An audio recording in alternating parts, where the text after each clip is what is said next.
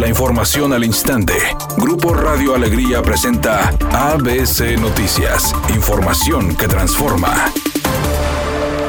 El tercer día de vacunación contra el COVID en el municipio de Apodaca tuvo que ser suspendido debido a que no llegaron las dosis por parte de la federación para el grupo etario de 30 a 39 años de edad. Sin embargo, las autoridades federales emitieron un comunicado donde informaron el ajuste en la jornada de vacunación. Fuentes allegadas a la jornada de vacunación aseguraron que la razón de este movimiento de última hora fue que no llegaron las dosis contra el COVID-19 por lo que se tuvo que realizar este cambio en la logística. En el comunicado, la Brigada Correcaminos de la Secretaría de Bienestar dio a conocer que las personas que estaban programadas para ser vacunadas este día tendrán que hacerlo el próximo domingo, agregando que los puntos de vacunación, así como la logística, no sufrirán cambios. Esta información fue confirmada por el alcalde de Podaca, César Garza. Que hubo un problema de logística que impidió que el cargamento de 30 mil vacunas llegara a nuestra ciudad. Me está pidiendo la comprensión de todos para que mandemos la jornada para el próximo domingo. Tal manera que quien tenga cita para viernes o que no pudo acudir a la cita que ya tenía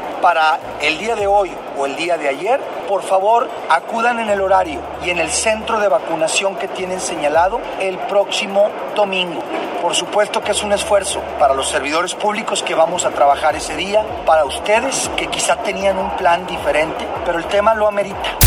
Tras presentarse más de 1.600 casos de COVID-19 en la entidad, largas filas se registraron este día para realizar la prueba en los diferentes módulos, donde desde anoche decenas de personas permanecieron afuera de los módulos drive-thru para detectar COVID. Uno de los módulos que esta mañana lució abarrotado fue el ubicado en la calle Zaragoza en el cruce de la calle Morelos, así como el instalado en la avenida Sendero Sur en el municipio de Escobedo, mientras que el ubicado en el municipio de Guadalupe también estuvo en estas condiciones.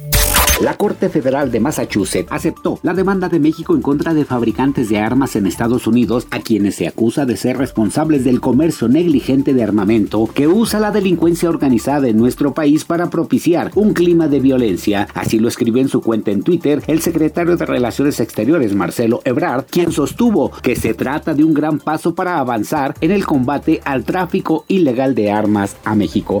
Editorial ABC con Eduardo Garza. Pronostican fuertes lluvias para el fin de semana. Y los de Nuevo León ya nos la sabemos, calles inundadas, drenajes tapados, carros varados y muchas veces lesionados y muertos. En pleno siglo XXI es una vergüenza que no tengamos un drenaje pluvial digno para la ciudad. Nos inundamos con cualquier chipi chipi, ¿a poco no?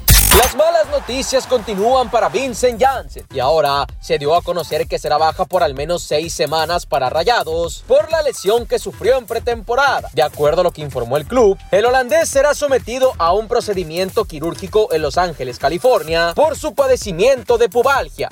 El actor Juan Pablo Medina reapareció en las redes sociales luego de un largo periodo de no utilizarlas. Él esta vez posteó una felicitación para sus compañeros de la película El Club de los Idealistas que resultaron nominados a los premios Ariel. Él también está nominado como mejor actor por el Club de los Idealistas. Además, vale la pena recordar que él en este momento se encuentra superando una situación muy penosa porque hace unas semanas tuvo que ser sometido a una cirugía en la que perdió una de sus piernas debido a una trombosis. A esta hora de la tarde se presenta un choque en la avenida Cuauhtémoc, justo a la altura de la avenida Constitución, donde los vehículos se encuentran obstruyendo un carril de circulación. Tenga precaución. De igual forma, donde se está presentando tráfico pesado es en la avenida Félix. Gómez, esto en dirección de sur a norte, justo unas cuadras antes de llegar a la avenida Colón. Los vehículos circulan a 5 kilómetros por hora. Recuerde siempre utilizar el cinturón de seguridad y respetar los señalamientos viales. Que tenga usted un excelente fin de semana.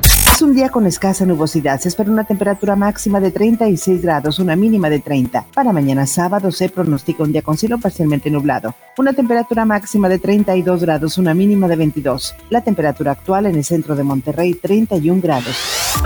ABC Noticias. Información que transforma.